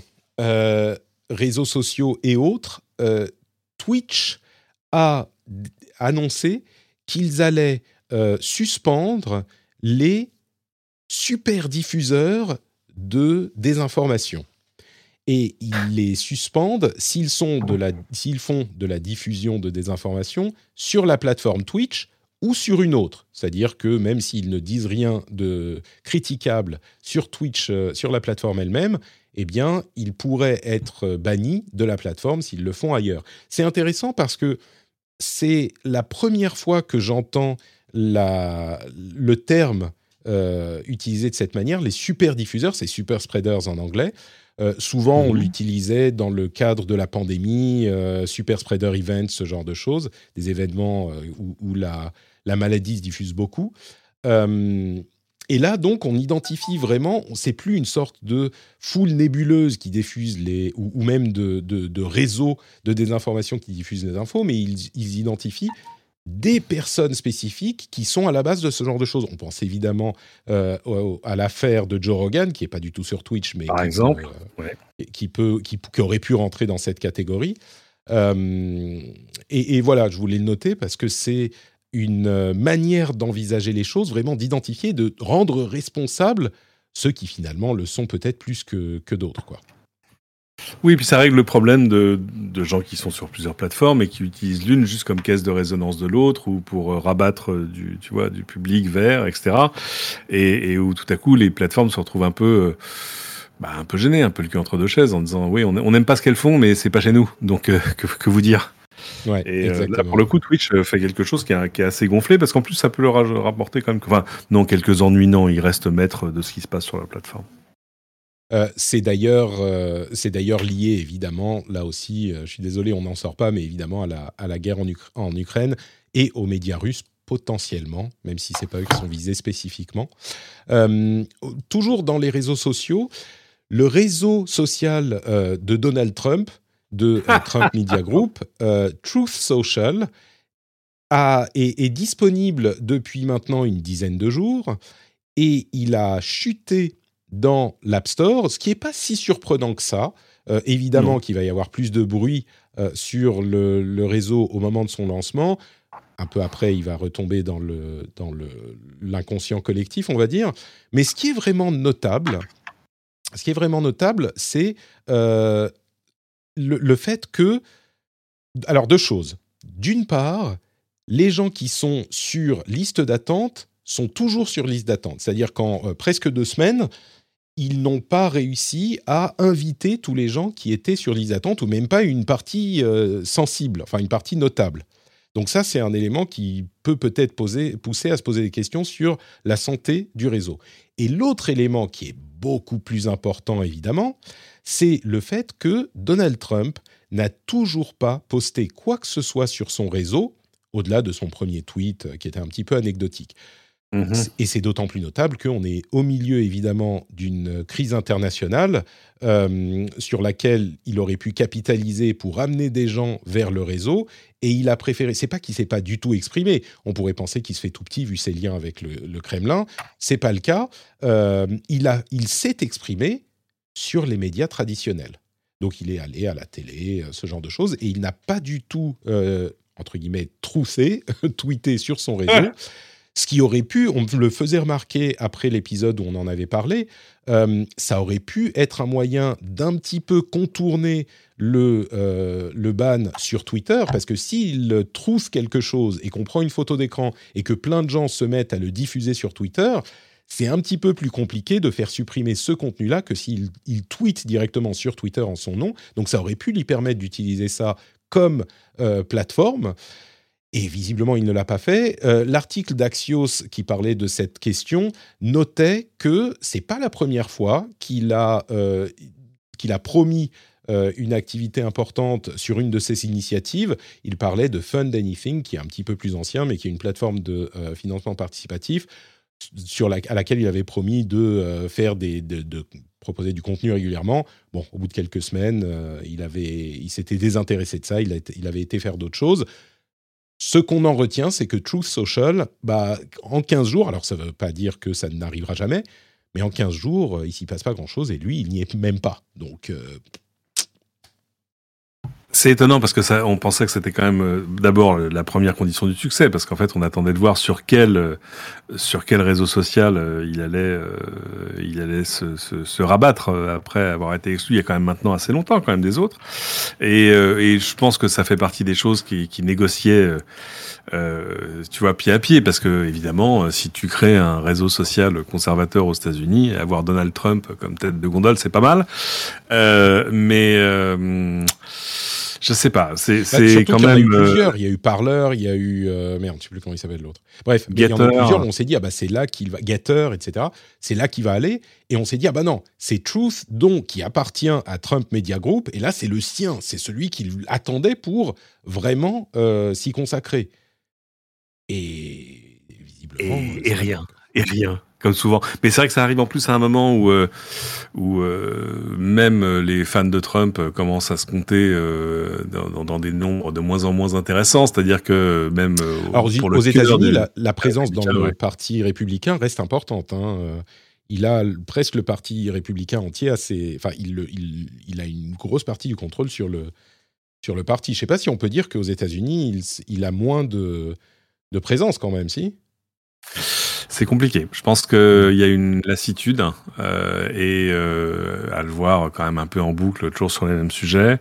Euh, je pense qu'il est temps qu'il se remette au golf. oui, bon, ça, on serait tous d'accord idéalement, mais peut-être aussi qu'il a décidé de se faire un peu moins. Il s'est dit, c'est pas le moment de se lancer dans le truc avec ce qui se passe en Ukraine. Encore une fois, vu ses, ah bah. ses liens avec, avec le Kremlin. Ça, ça, ça l'a jamais arrêté jusque-là. Hein. C'est ça, c'est ça qui est surprenant. Hein, mais bon. La décence n'est pas un truc qui, qui, qui, lui a posé des problèmes particuliers jusque-là.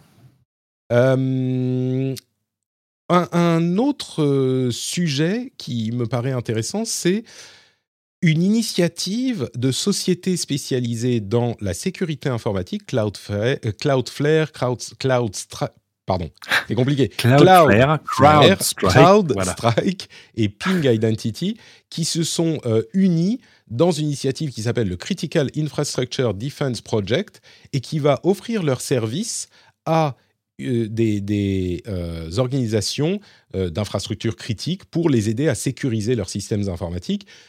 c'est intéressant en soi, mais c'est également hyper intéressant parce que il y a une semaine, je crois, on parlait d'une ONG qui, en France, allait s'atteler justement à exactement cette tâche qui était donc l'idée de, euh, c'était il y a une ou deux semaines, qui était l'idée de d'aider d'autres ONG, en l'occurrence, à sécuriser leur système informatique, étant donné que c'est devenu euh, hyper compliqué.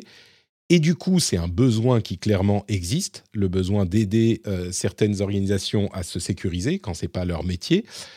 Et en France, il y a une ONG qui est, qui, qui, est sortie de terre, euh, ça a été la forme de l'initiative. Et aux États-Unis, c'est un ensemble d'entreprises qui créent un projet commun. Bon, j'ai trouvé ça anecdotiquement euh, rigolo. Non, non, c'est intéressant. Alors là, là en l'occurrence, c'est quelque chose qu'ils offrent à des, à des sociétés qui euh, ou des organisations, c'est-à-dire quand c'est des hôpitaux ou euh, ou des fournisseurs d'eau, d'électricité, etc., dont, dont, tu pourrais supposer qu'ils ont déjà un peu le dossier sous le coude. Tu vois ce que je veux dire? Mm. C'est-à-dire que euh, si tu fais partie, en gros, tu fais partie d'une infrastructure à la fois sensible, indispensable, essentielle, etc.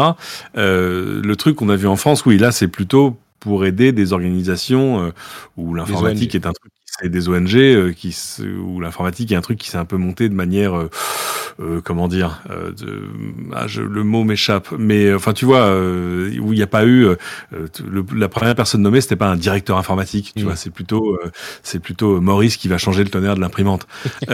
Et et où là tout à coup forcément eux sont vraiment à la merci de tout et n'importe quoi sont ouverts vers l'extérieur mais parce que c'est aussi leur fonction. Donc non c'est un, c'est un beau geste d'aller protéger des gens qui peuvent pas se protéger eux-mêmes. Parce que imagine aujourd'hui, par exemple, je sais pas, que tout à coup, euh, euh, que tout le système euh, informatique de la Croix-Rouge tombe en rideau, bah, ça aurait quand même des, des, des conséquences opérationnelles assez, assez désastreuses. Quoi. Évidemment. Et c'est à la suite des, des, questions de ransomware dont on vous parlait depuis eh maintenant des mois, voire des années, qui sont devenues de plus en plus problématiques. Qu'est-ce qu'il y a? Non, non, Siri, c'est pas à toi que je parlais. Merci. Euh, et donc, euh, et donc voilà, c'est une conséquence de ça. Euh, dernier sujet, avant qu'on parle un tout petit peu d'Ukraine, il y a eu un énorme hack de Nvidia qui était un petit peu bizarre. Hein. Les demandes du groupe Lapsus étaient un peu étranges. Ils demandaient que Nvidia retire la limitation d'utilisation de leur processeur pour euh, le, le, minage de crypto-monnaies, ce genre de choses.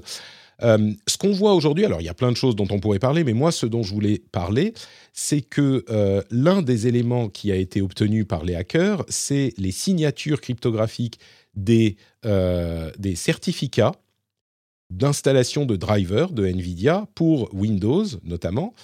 Et ce que ça veut dire, c'est que désormais, n'importe quelle euh, société ou acteur malveillant qui a accès à ces certificats ou aux signatures peut se faire passer pour Nvidia, par Nvidia, pour faire installer quelque chose sur Windows sans que Windows s'aperçoive que c'est un petit peu euh, étrange. Ça veut dire que quand vous installez le programme ou le driver, euh, le Windows va vous dire ah bah ça va, c'est quelqu'un qu'on connaît, c'est Nvidia, pas de problème.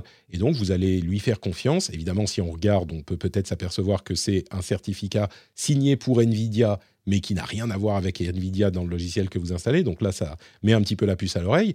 Mais d'un autre uh-huh. côté, c'est euh, très préoccupant parce que évidemment, Microsoft pourrait euh, mettre ces certificats sur la liste de ceux auxquels ils ne font plus confiance mais du coup, on ne pourrait plus installer les drivers NVIDIA eux-mêmes, puisqu'ils sont signés par les certificats NVIDIA. Alors eh évidemment, euh, on va modifier les, certificats, mais ça va prendre un petit moment euh, avant que ça soit mis en place. Donc, euh, c'est un petit peu le cauchemar dans le domaine de la sécurité informatique. Quelqu'un qui obtient des certificats déjà utilisés et bien connus, bah, ça pose des gros problèmes. quoi. Bah, c'est coup, c'est comme si tu chopes le chéquier et le tampon d'une entreprise, tu vois. C'est un peu, si c'est tout à coup, c'est toi qui signes l'échec, voilà. Exactement. Euh, on me demande dans la chatroom, tout le monde peut l'utiliser, seuls ceux qui ont volé le certificat, non? Oui, tout à fait. Mais euh, ceux qui ont volé le certificat, ils euh, sont tout, j'imagine qu'ils ne vont pas le garder pour eux pour rien en faire. Ils vont le vendre au plus offrant ou ce genre de choses. c'est, pas, ça, peut être utilisé par d'autres en fait. C'est ça le principe. Alors, on a inventé la, la, la, révocation de certificat pour ça, c'est un faux problème. Pas tout à fait, parce que eh. si les certificats sont révoqués, comment on installe nos drivers NVIDIA? Alors oui, NVIDIA va, signer, va signer ses euh, certificats différemment, mais ça prend un moment. Euh, la question, c'est dans cette période euh, où on est, ça va prendre, j'en sais rien moi, quelques jours, une semaine, deux semaines, pour mettre à jour tout l'écosystème des drivers NVIDIA, il n'y en a pas qu'un peu. Et pendant ce temps, est-ce que Microsoft doit euh, invalider le certificat, peut-être que c'est la meilleure solution, mais ça dépend de est-ce qu'il est beaucoup utilisé, euh, est-ce qu'il y a déjà des vraies menaces qui sont euh, implémentées, est-ce qu'il faut, il faut trouver l'équilibre entre l'utilisation frauduleuse du truc et les risques que ça pose, enfin les problèmes plutôt que ça pose de l'invalider? Alors, bah écoutez, je crois que c'est à peu près tout pour le truc général, mais j'ai quelques informations vraiment intéressantes sur euh, la guerre en Ukraine et vraiment les aspects tech de la guerre en Ukraine. Euh, j'en parlais sur Twitter, j'ai eu quelques commentaires un petit peu désobligeants sur la manière dont on a traité euh, ce sujet la semaine dernière. étrangement, ça semblait être des gens qui étaient pas tout à fait d'accord avec la caractérisation du conflit en tant que guerre et les responsables de, de cette guerre j'ai eu quelques commentaires sur iTunes, ce genre de choses qui est problématique parce que iTunes sert euh, beaucoup, mais eh c'était évidemment une minorité. Euh, je suis désolé de dire aux personnes qui ne sont pas euh, contentes de la manière dont je traite cette guerre que euh, c'est pas vraiment négociable quand il y a des, des, choses graves qui se passent comme ça. Euh, d'une part, bon, évidemment, on en parle dans l'émission, euh, ça, c'est pas moi qui fais l'actu, mais d'autre part, euh, il y a des, des, choses sur lesquelles il n'y a pas vraiment deux manières de les voir. Il y a une bonne manière et une fausse manière. C'est pas souvent que vous allez m'entendre dire ça. moi qui suis. hein? C'est quand même un petit peu ma profession de foi, cette façon de prendre le problème par tous les côtés. En l'occurrence, ça s'applique pas. Il n'y a pas beaucoup de côtés. Hein. Il n'y a pas. c'est ça. Le, là où, sauf, quand tu, ce que tu lis sur Twitter où des gens tombent dans une espèce de relativisme ou de, ou de, on n'a pas beaucoup de, on n'a pas une bonne traduction pour le what, whataboutism, tu vois, genre ah bah oui, mais alors si c'est ça, alors il faut revenir à Vercingétorix. euh, non, non, non, non, non, il n'y a pas besoin. Donc si tu veux, et moi je sais, je sais c'est un truc dont j'ai souffert aussi euh, à LCI, etc. Euh, D'un coup, les gens qui te disent, en gros, tu vois, stay in your lane, genre euh, ah bah non, mais euh, c'est beaucoup moins rigolo quand vous parlez plus d'iPhone. bah oui, enfin, je, je, je, voilà, nous sommes des êtres entiers et puis euh, et il y a surtout que on, va le voir là, il y a, y a plein de sujets qui sont euh, connexes euh, à notre petite expertise. Mais et puis là, il n'y a pas, voilà, veux, on, on, se retrouve souvent face à des situations, des conflits, des machins, des personnalités, des trucs où tu dis bon, ah, non, mais après, si on est super empathique, on peut peut-être comprendre pourquoi il a fait ça, etc. Là, non. Là, il n'y a pas. Là, là, on est dans l'agression délibérée. Moi, j'ai des amis, d'ailleurs, des gens que je connais, que j'ai rencontrés à l'origine dans la Silicon Valley et, qui, euh, qui sont en Ukraine, etc. Enfin, c'est euh, c'est terrible, quoi. C'est voilà, moi, ça me. Je crois que oui, c'est même pas la peine de de, non, non, non, le, je crois qu'on est. Euh, si, si, on n'est pas d'accord sur le constat, c'est pas la peine qu'on se parle. C'est ça. C'est l'un des rares cas où euh, voilà. je vais dire aux gens, écoutez, je suis désolé, là, euh, il n'y a pas vraiment besoin de discuter. Et d'ailleurs, si euh, on s'arrête ensemble. Voilà. Ce, ce, qui est hyper intéressant, c'est qu'on en parlait la semaine dernière. Il y a une sorte d'unité absolument invraisemblable de l'ensemble du monde occidental et même au-delà dans la condamnation de l'attaque. Et ça se retrouve dans le domaine de la tech, qui est quand même celui qui nous intéresse et dont on parle essentiellement, avec euh, la semaine dernière, on disait, bah, il y a une bonne partie de, euh, du monde qui a euh, imposé des sanctions de diverses natures à la Russie. Eh bien, ça s'est largement étendu à la tech. C'est plus seulement mhm. des choses comme bah, Twitter est bloqué en Russie par le fait de, des autorités russes, ou Facebook est bloqué ou ralenti, ou ce genre de choses.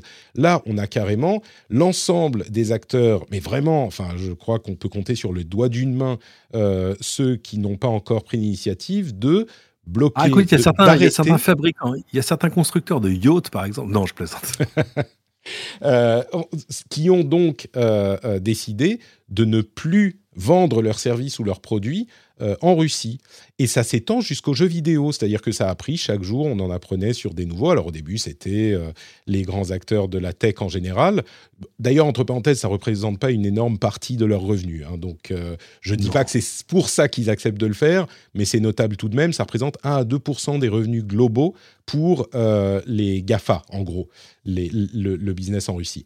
Mais il n'empêche, tous se sont mis à arrêter de vendre leurs produits et leurs services en Russie, y compris les acteurs du jeu vidéo vidéo. Euh, on a la, plupart euh, des sociétés, des constructeurs et des développeurs qui ont arrêté euh, toutes leurs transactions, y compris les microtransactions, en Russie. Donc vraiment, une chose à retenir dans ce qui a à voir avec la tech, mais qui se retrouve ailleurs évidemment, on, le suit assez dans l'actualité, il n'est plus vraiment possible de faire des choses qui ont lien avec la tech en Russie. Enfin, c'est en tout cas beaucoup plus difficile. Euh, un autre sujet que j'ai trouvé très intéressant, c'est la manière dont Twitter a banni un réseau d'une centaine de comptes qui essayaient de pousser un hashtag euh, favorable à Poutine, qui est I stand with Putin. Et très rapidement, ils ont trouvé les comptes. C'était des comptes qui étaient euh, bah, ce qu'on imagine quand on pense aux comptes de trolls, des fermes de trolls, avec très peu d'activité avant ça, ou alors des trucs qui étaient clairement artificiels et qu'ils ont très rapidement repéré et qu'ils ont banni. Et ce que note euh, NBC News dans l'article, c'est que il semble que les leçons de euh, des, des, 4-5 dernières années, voire plus, ont porté leurs fruits parce que les réseaux sociaux ont appris à repérer ce genre de choses et à agir contre suffisamment vite pour euh, un petit peu amputer l'initiative et faire en sorte qu'elle ne décolle pas. Euh, j'ai même lu quelque part qu'il y avait plus de gens qui réagissaient à ces tweets, ce qui fait partie de la stratégie, que de tweets bah eux-mêmes. Mais en l'occurrence, ils ont été du coup arrêtés dans leur élan, on va dire, ce qui n'est pas du tout ce qui se passait jusqu'à maintenant. Et on a vu également que TikTok avait pris l'initiative de mettre un label sur les médias d'État euh, beaucoup plus rapidement qu'il n'avait prévu de le faire, donc pour qu'on sache euh, ce qu'on regarde.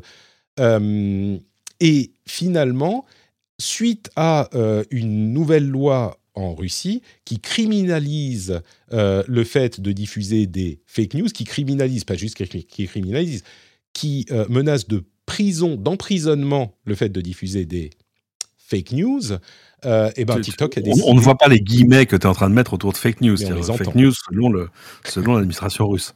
C'est ça. Donc, euh, c'est exactement euh, ce, que, ce que tu dis. Oui, voilà, si l'administration russe décide que, par exemple, il y a un élément que je pense vous connaissez, mais que je vais mentionner, les, les, médias qui émettent encore en Russie ont interdiction de parler de guerre, par exemple. Ils parlent d'opérations militaires spéciales.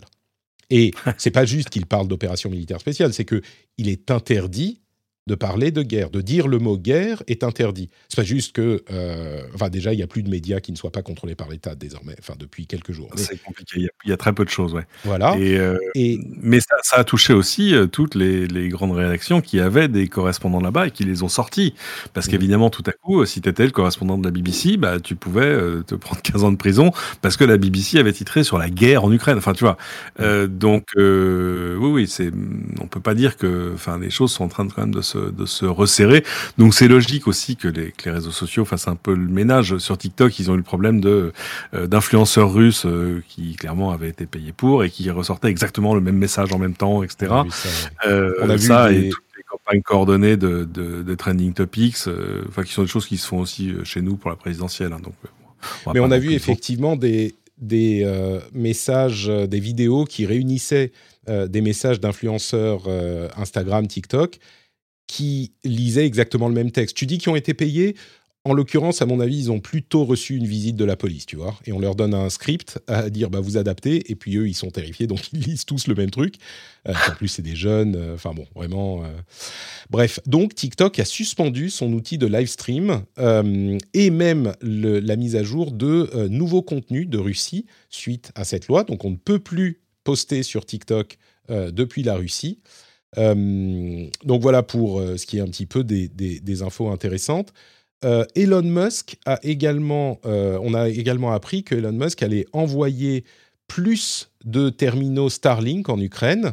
Euh, et à ce propos, je voudrais mentionner, alors dans l'épisode précédent, pour ceux qui ne l'ont pas écouté, euh, certains nous euh, faisaient la, proposer l'idée que il était risqué de parler publiquement du fait qu'on avait activé Starlink en Ukraine et qu'on envoyait des terminaux parce que tout à coup les Russes allaient les, les trouver. Et suite à ça, euh, enfin, suite à ça, pas du tout, mais, mais quelques jours après, on a. Euh, Elon, écoutant le, le rendez-vous tech, comme toutes les deux semaines, s'est dit c'est vrai, Patrick a raison. On a, bah, en fait, on a entendu euh, le fait que euh, l'utilisation de Starlink pouvait mener les, les, les, les, forces russes à trouver les euh, les, les, les, antennes euh, par repérage. Enfin, je ne sais pas exactement comment ça marche techniquement. Mhm. Et donc, certains m'ont dit Ah ben voilà, tu vois, évidemment qu'ils auraient dû être discrets. Euh, je pense sincèrement que même si les forces russes ont montré à, quel point elles n'étaient pas préparées à un conflit de cette ampleur, ils auraient su comment trouver les antennes en question sans forcément euh, lire les tweets d'Elon Musk. Euh, je pense que c'est pas hmm. parce que Elon Musk a dit OK, je vous en envoie qu'ils les ont trouvés. Euh, et, du coup, ce que ça veut dire, c'est pas qu'il faut plus du tout utiliser Starlink, puisque ça peut, dans le cas d'une de, problèmes d'infrastructure, être le seul moyen de se connecter avec le monde extérieur et Internet. Mais il faut cacher l'antenne quand on l'utilise pas, l'utiliser qu'une heure par jour et pas la laisser tout le temps allumé, etc., etc. Ce genre de choses. Donc, mais euh, la, réactivité là de, de Musk, ce qu'il a fait sur Starlink, enfin c'est remarquable, c'est-à-dire que coup, euh, non seulement il a livré des antennes, etc., super. moi, je connais des gens qui l'utilisent. Apparemment, ça marche très bien. et mais surtout, il a il a adapté le, le produit au terrain, c'est-à-dire que, par exemple, ils ont fait une mise à jour de firmware pour que ça puisse fonctionner à partir de la prise 12 volts d'une voiture. ils ont débloqué, d'ordinaire, quand tu installes Starlink, c'est une installation fixe chez toi. C'est de l'internet fixe, c'est une antenne satellite sur ton toit. Euh, bah là, à coup, ils ont libéré le roaming, c'est-à-dire que le, le, le, système ne te jette plus s'il voit que s'il voit que t'as bougé l'antenne, euh, ce qui permet aux gens de se déplacer. Enfin, c'est euh, voilà. Là, là, il y a toujours l'avantage à être euh, seul maître à bord, euh, fondateur de ta boîte, et c'est toi qui dis comme les, comme les choses vont se passer. Tu ne réponds à personne de, de tes décisions parce que ça permet d'aller vite. Et là, ils sont allés très très vite. Et, en l'occurrence, on a souvent vu Elon Musk mettre son nez là où euh, il n'aurait pas forcément besoin d'y être et dans des questions internationales qui ensuite se sont révélées pas forcément hyper euh, euh, glorieuses. en l'occurrence, j'ai l'impression qu'il est assez discret et puis il agit vite. Bon, c'est la, la, bonne méthode, quoi. Donc voilà, euh, quelques autres petites notes qui seront dans la newsletter quand elle arrivera. Donc euh, encore une fois, si ça vous intéresse, notepatrick.com. Il y a un profil euh, de Mikhailo Fedorov, qui est le, la personne en fait qui a le plus tweeté avec Zelensky et qui a poussé les géants de la Silicon Valley à agir en partie c'est lui qui était en contact avec Musk, etc. Vraiment intéressant ce portrait euh, qui est sur le Washington Post et une vidéo TED, euh, c'est un TED Talk de, euh, qui, a, qui, a, été publié il y a quelques jours de ça. C'est l'analyse de Yuval Noah Harari sur la guerre, guerre, en Ukraine. Alors là, on quitte effectivement un petit peu la tech. c'est plus c'est plus du tout le domaine de la tech, mais c'est une analyse qui est vraiment, vraiment intéressante et qui sera dans pardon, dans la newsletter. Et euh, Harari est un historien euh, qui a écrit deux ouvrages qui sont, enfin trois ouvrages d'ailleurs, qui, qui, ont eu beaucoup de succès et qui sont hyper intéressants euh, et qui donnent son, sa, vision de la chose. je vous encourage à aller y jeter un coup d'œil, c'est assez, assez édifiant et on, elle sera dans la newsletter. Donc voilà pour ce rendez-vous tech. Euh, j'espère que vous avez passé un moment, euh, un bon moment avec nous. Instructif. instructif, tu dis? Oui. Instructif, oui. Et, divertissant. C'est tout ce qu'on leur souhaite. divertissant. C'est compliqué d'être divertissant. C'est l'une des missions de l'émission. Des missions de l'émission. Toujours, évidemment, en ce moment, c'est un petit peu plus compliqué. Mais oui, l'idée, c'est que euh, vous passez un bon moment en notre compagnie Et du coup, vous continuez à écouter pour vous tenir au courant des, des infothèques. Mais bon, là, j'espère qu'on aura fait un bon boulot. Merci Cédric d'avoir été. Mais c'est un plaisir, sans cesse renouvelé. Que te dire Eh bien, écoute, que me dire? J'aimerais que tu me dises où on peut trouver plus de Cédric Ingrand sur Internet. Ah, plus de Cédric, de Cédric sur Twitter. Et puis, euh, mon podcast préféré à moi, enfin le mien à moi, Les Doigts dans la prise, où on parle de, voitures électriques, de voitures autonomes, de nouvelles mobilités. Euh, et c'est bien parce qu'en fait, à chaque fois que je viens chez toi, ça me rappelle qu'il faut que je sorte un nouvel épisode. ça a presque bien marché la dernière fois. Il a fallu quelques jours parce qu'il était presque en boîte et il a fallu un peu de temps pour le sortir. Mais il a cartonné, j'étais assez ravi. Donc, euh, donc c'est bien. Tu me donnes le, tu me donnes le signal de Cédric, mais il faut que tu enregistres le suivant. Tu es, tu es un excellent coach, Patrick. Oui, coach motivation. Tu sais quoi Je vais encore pousser plus loin la motivation. Uh-huh. Je vais essayer. Euh, on va essayer de se faire dans les semaines à venir un épisode spécial du rendez-vous tech sur les voitures électriques et autonomes. Euh, et on, le, on, fera un épisode spécial qui sera publié sur le flux, le flux du, du rendez-vous tech. Qu'est-ce que tu en penses? Bah, bah, Ça me semble une excellente idée parce qu'il y a quand même mille choses, il se passe mille choses, il y a mille choses à dire, mille choses à faire. C'est intéressant parce que quand, quand je passe des stations-service euh, à, 2 euros le litre de, le litre de diesel, ouh, po, ça fait réfléchir. Et, et, avec quand même le problème que euh, on, on, peut pas faire un switch over. Tu vois, c'est pas juste ah la nouvelle version de l'iPhone. Non, c'est pas l'iPhone 13 qui remplace le 12. Euh, là, c'est c'est une, une, mutation euh, à la fois euh, technologique, industrielle, absolument majeure et, et qui qui arrive à un rythme qui est déjà extrêmement impressionnant, mais qui est pas prête à prendre la place de comme ça. Voilà. donc non non, c'est c'est un, c'est une, une odyssée passionnante qu'on est en train de vivre. Tout à fait eh bien, on en parlera plus, peut-être, possiblement. Euh, une idée comme ça euh, hyper ah, euh, impromptue. Peut-être même qu'on a déjà établi une date pour l'enregistrement, potentiellement. Hein. Je ne sais pas. La rumeur de la ville me dit que voilà. et on fera ça très bientôt. Pour ma part, c'est Note Patrick sur Twitter, Facebook, Instagram, tout ça. Notepatrick.com pour tous les liens vers tout ce que je fais y compris le podcast Le Rendez-vous Jeu, où on vous parle de toute l'actu du jeu vidéo, comme on le fait dans le Rendez-vous Tech.